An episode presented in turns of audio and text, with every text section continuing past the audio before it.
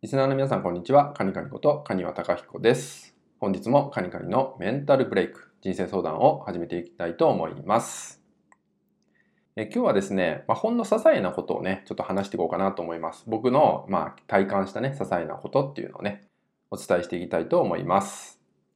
と僕はカフェに行くことが結構好きなんですね。まあ、コーヒーを飲むのが好きなんで、まあ、いろんな場所に、えいろんなカフェに足を運んだりするんですけど、まあ、大体注文するのが、えーブラックコーヒーになるんですね。で、そこで大体聞かれるのが、えーお砂糖とミルクはいりますかって聞かれますね。まあ、ブラックなんで、まあ、いらないですって言ってね、注文をするんですよね。で、まあ、大体カフェに行くと、まあ、仕事とかもいろいろしたりするんで、まあ、1時間とか2時間ぐらいはね、まあ、そこにいるわけなんですけど、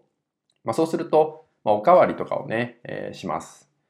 で、ここで結構感じることがあって、まあ、おかわりした時に、またね、大体同じコーヒーをね、え注文するんですけど、まあ、そこでマニュアル化されすぎたお店だとですね、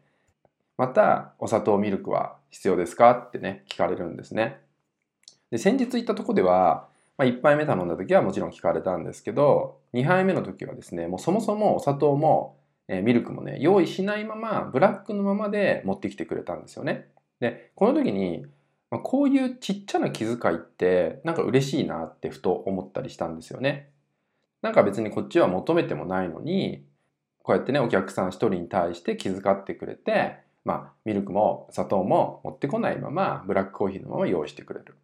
まあ、こういう本当に小さな、些細な気遣いって、えー心に残るなってね、感じました。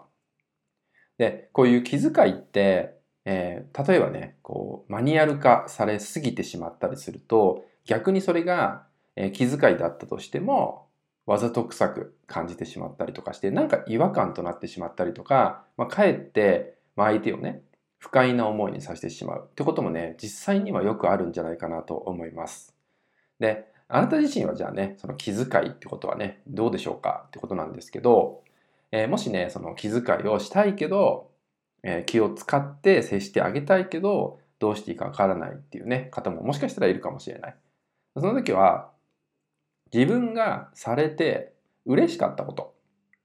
これだったら自分もされて嬉しいなって思うことは、大体相手もね、喜びます。なので、えー自分だったら嬉しいだろうなって感じることをですね、えー相手にも与えてみるってことをすると、まあ、それがね、えー些細な気遣いになっていって、まあ、関係性がより良好になっていったりとか、まあ、信頼関係が深まっていったりってこともできてくるんじゃないかなと思うので、まあ、今回はね、ちょっとした気遣いっていうのをね、僕のね、えー日常の中で感じたんで、まあ、共有させていただきました。まあ、ぜひね、自分がされて嬉しいなって感じることを、えー身近な方にも与えてあげてもらえたらなと思います。